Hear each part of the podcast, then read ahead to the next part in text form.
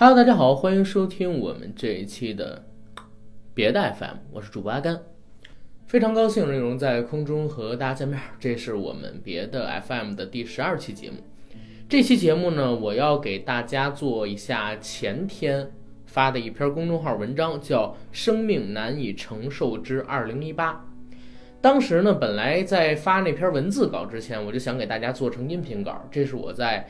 呃，一个叫做“摩登中产”的公众号上边看到的文章，我已经要来了转载授权。但是呢，呃，我的好多朋友也都知道，就在上周日吧，呃，我女朋友的姥姥突发性脑溢血，然后我这两天一直也是跟着忙前忙后，没什么住的地方，休息的不太好，所以没时间给大家录制别的 FM，包括我们的常规节目，可能这次也要晚两天更新。现在都已经五天没更了，希望不要突破七天吧。因为我们从开台到现在还没有超过七天没更新节目这样的一个例子，看这两天能不能整出时间来跟九哥录一录。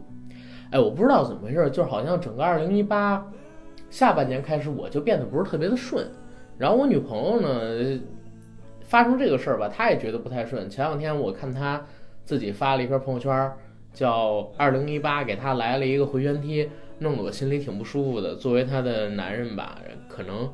呃，我的能力确实是小了一些，没办法帮他做太多的东西。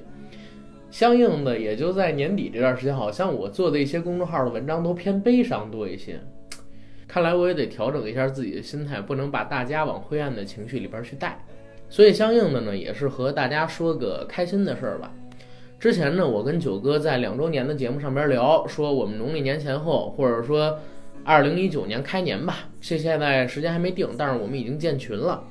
要带着我们的一些听友朋友到泰国去玩一玩，旅游团的名字我们已经定好了，叫做“硬核坏小子泰国风俗游”。我们找了对泰国很熟悉的一个大哥，给我们准备了一个风俗游。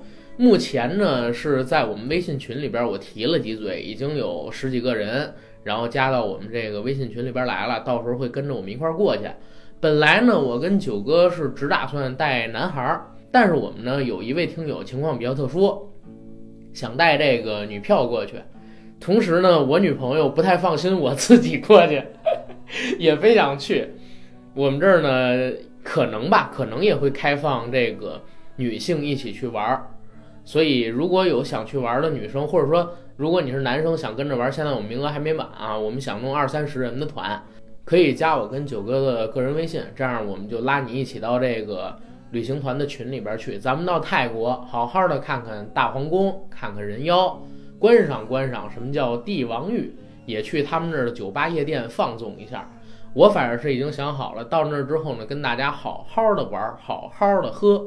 回头咱们再录两期节目，把在泰国的见闻跟大家好好的絮叨絮叨。当然，我跟九哥呢也只负责带大家去一些地方，具体消不消费那是你的事儿。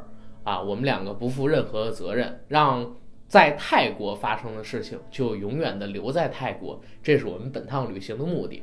但是一定是绿色环保健康的啊，男孩女孩都可以来参加。我们会从今天开始吧，今天这期节目开始，我们的长节目还有短节目里边都提一嘴有关于泰国游的这个事儿。希望咱们有更多的听友可以参与进来，尽量是能做到一百人的团，那就牛了逼了。好，闲话少叙，我们进今天的文章。生命难以承受之二零一八这篇文章呢，是我前天的时候看到的。看完之后，我就想到了《双城记》里边最著名的那段台词，所以我在发前天那篇公众号的时候，用这个台词做了开场白。这是一个最好的时代，这是一个最坏的时代；这是一个智慧的年代，这是一个愚蠢的年代；这是一个信仰的时期，这是一个怀疑的时期。这是一个光明的季节，这是一个黑暗的季节。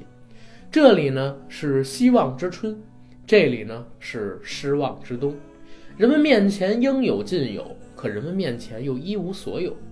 有些人正踏上天堂之路，有些人正走向地狱之门。这是我们文章开头班长说他的一个题语，接下来就是文章的主题内容了。一九九七年的夏天。索罗斯携千亿美金攻城未果，于香港铩羽而归。临行时放话说：“东方经济啊，熬不过一九九八年。”拍岸海浪，激起漫天乌云。一九九八年在风雨中开年，那年的股市年线收出一个长十字星，所有的故事都经历了漫长的震荡。年初的时候，大街小巷吼的还是风风火火闯九州，可到年尾的时候，又换成了刘德华的笨小孩儿。老天啊，自有安排。咬牙勇闯的人们，最后归依于宿命。那年的风雨呢，是如此的密集，最后记忆只剩洪水所化的汪洋。风浪中的人们需用快乐支撑，可风雨越寒，炉火呢就越旺。跨海东来的泰坦尼克，票价被炒至两百一张，而当年平均月薪才刚刚过百元。有人呼吁卖站票，有人连看了十四遍。中影去广州收缴盗版。结果被人群淹没，最后不得不动用武力驱散。没见过世面的中国观众还常在影片结束时跟着席琳迪翁合唱，放映厅如同联欢会现场。那一年卖出了两百零五亿升啤酒，到处都是畅饮的人们。微醺之后，总能暂忘身处何年。北京的三里屯迎来了最鼎盛的年头。地平线男孩、女孩、兰桂坊等二十家酒吧一路排开，被戏称为“二十条好汉”。王朔、崔健、何勇是常客，常从街尾喝到街头。整条街一入黄昏就放《相约酒吧》，那英清冽，王菲空灵，声音对在一起，未饮人就先已经醉了。而在深圳，同龄九十年代的金色时代酒吧开业。两百平米空间摆满了台椅，两根巨大的方柱中间设有狭小的歌台，歌台上的主唱叫曾毅，几个月前还是无线电厂的工人，可数年之后他就成立了组合，叫做凤凰传奇。口水歌风靡，摇滚乐示威，人们抵抗低沉的东西，更无心深思。同年，在香港，窦文涛开了个新节目，叫做《锵锵三人行》。节目道具只有一张三角形小桌，灵感来自于廉政公署审犯人用的桌子。窦文涛和朋友们坐在桌子的三角，试图审问时代，告诉你别人想什么和你自己该怎么想。内地大部分地方看不了这个节目，即使看了，许多人也不愿意跟着动脑子。现实如山般沉重，登山无力，不如下山醉倒。一九九八年的三月。央视大风车主持何炅飞往长沙参加新节目《快乐大本营》的录制。在一九九八年，除了在孩子里边有点名气，何炅他星途黯淡。几个月前混上了虎年春晚，但字幕里边的“囧”字又被打错了。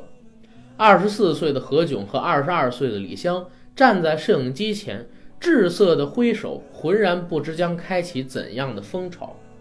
喧嚣的笑声裹着疲惫，带着人们一路到年底。可年底时，央视在星期日早上七点十五分就开播了《幸运五十二》。李咏说，开播前怕大人物看了觉得闹腾，节目直接枪毙，所以清晨偷播。真被毙了，我们就悄悄的来，悄悄的走。幸运在压抑的年份，总是有着别样的魅力。很快。这个卷发坏笑的男主持成为了全国人民的锦鲤，他扔手卡砸金蛋，手舞之处欢笑泛起。一九九八在闹剧般的欢乐中收尾，最后浓缩为黑土大叔那句：“九八九八不得了，粮食大丰收，洪水被赶跑。”电视机前的人们听了之后五味杂陈。文章的第一段啊，是写了一九九八年的一些故事，他以一个非常像诗的视角，还有文字手法，描述了当年的那个时代。一九九八年的时候，其实阿甘五岁，记忆不是很深刻，但是九八九八不得了的那个小品，昨天、今天、明天，其实我还稍微有点印象。当时呢，每说一句，我记得家里边一起围着吃饭看电视的家长们就跟着笑起来，可是笑完了之后又骂。说这赵本山什么东西都敢外编，什么东西都敢往外说，说的虽然好笑，但是说的不是人话。当时的我呀，不明白是什么道理。现在回过头去看，确实是如此。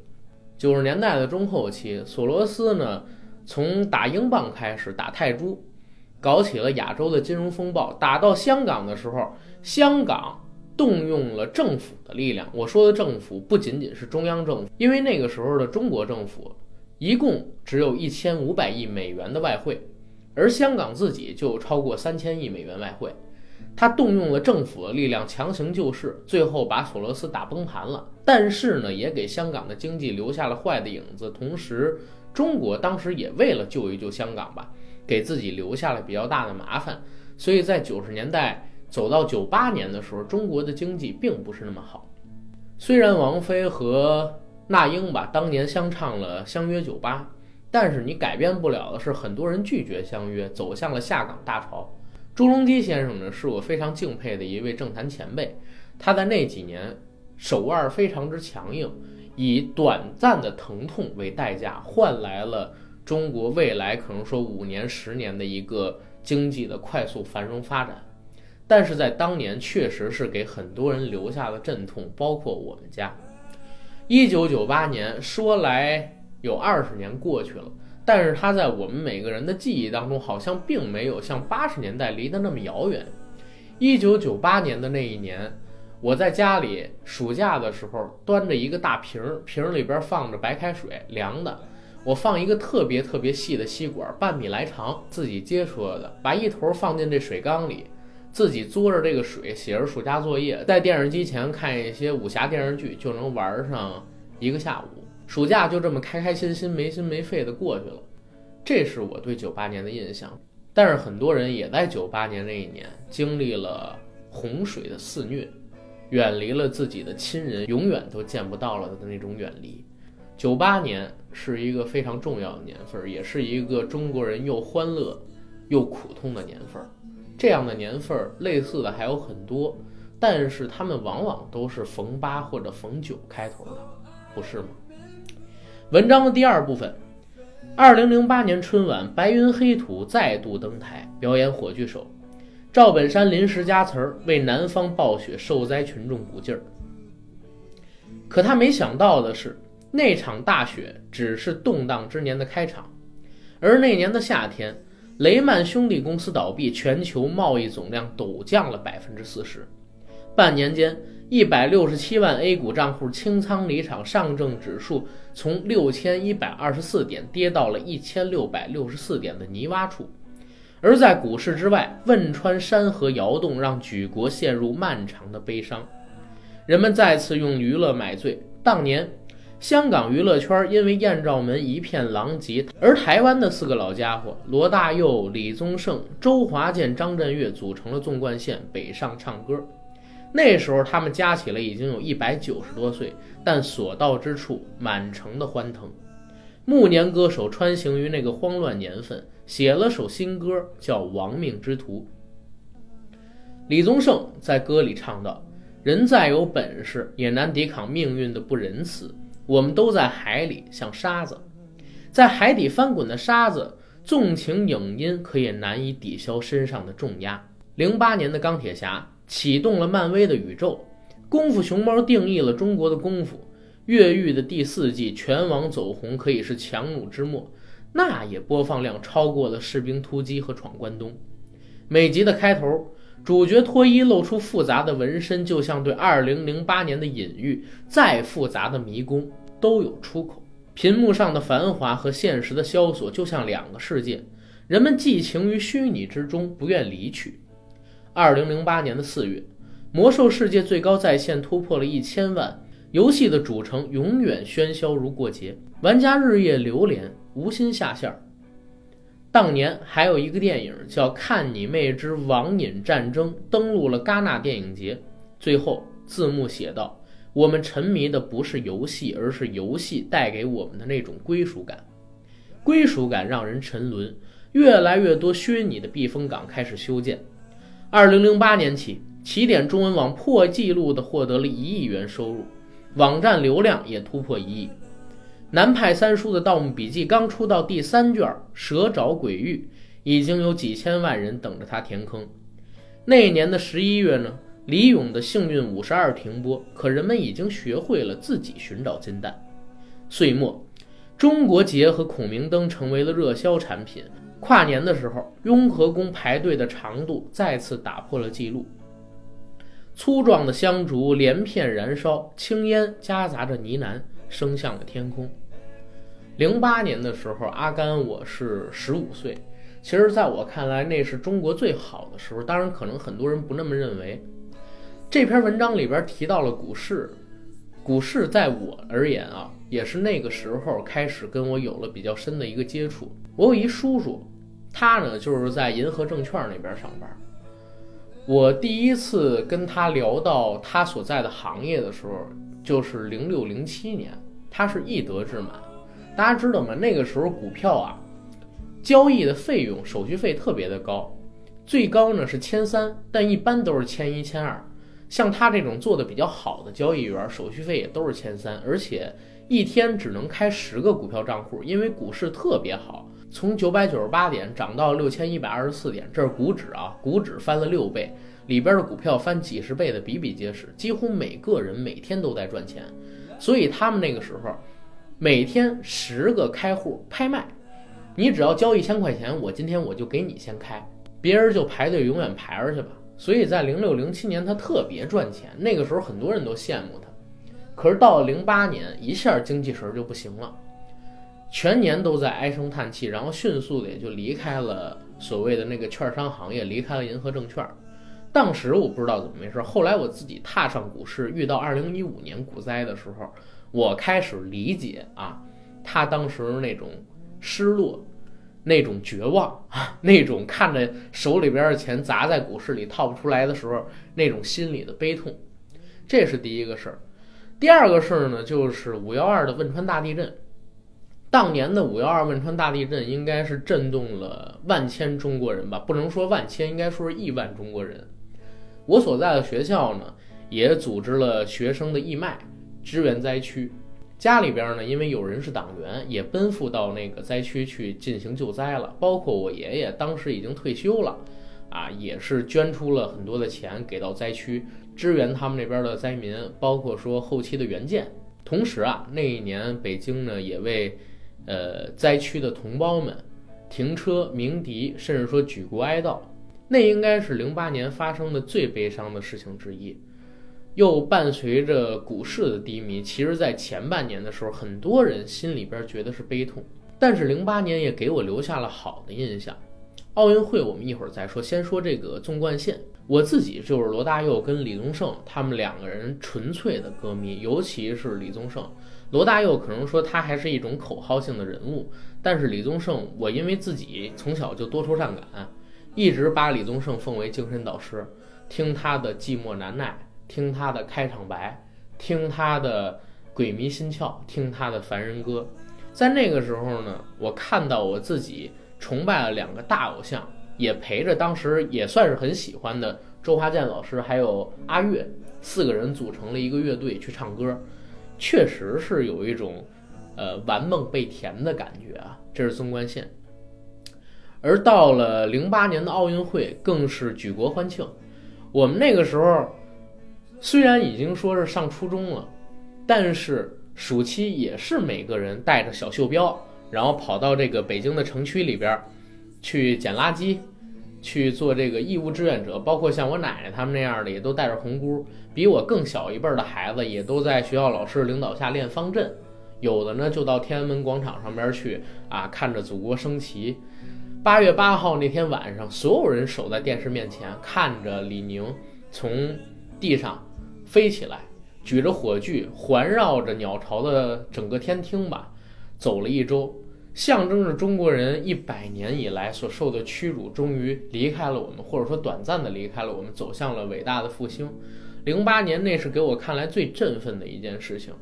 在那个时间阶段，开奥运会的那段时间里边，好像全国人民都陷入了一种狂热的兴奋当中。这种兴奋不是因为他自己今年赚了赚了多少钱，而是纯粹的为这个国家的富强，为这个国家在世界上露出了自己的颜面而感到高兴。那是一种非常强的，呃，我们叫民族认同感，或者说是国家集体认同感。然后零八年还有一个给我印象很深刻的事，说出了可能大家不信，就是这个网瘾战争。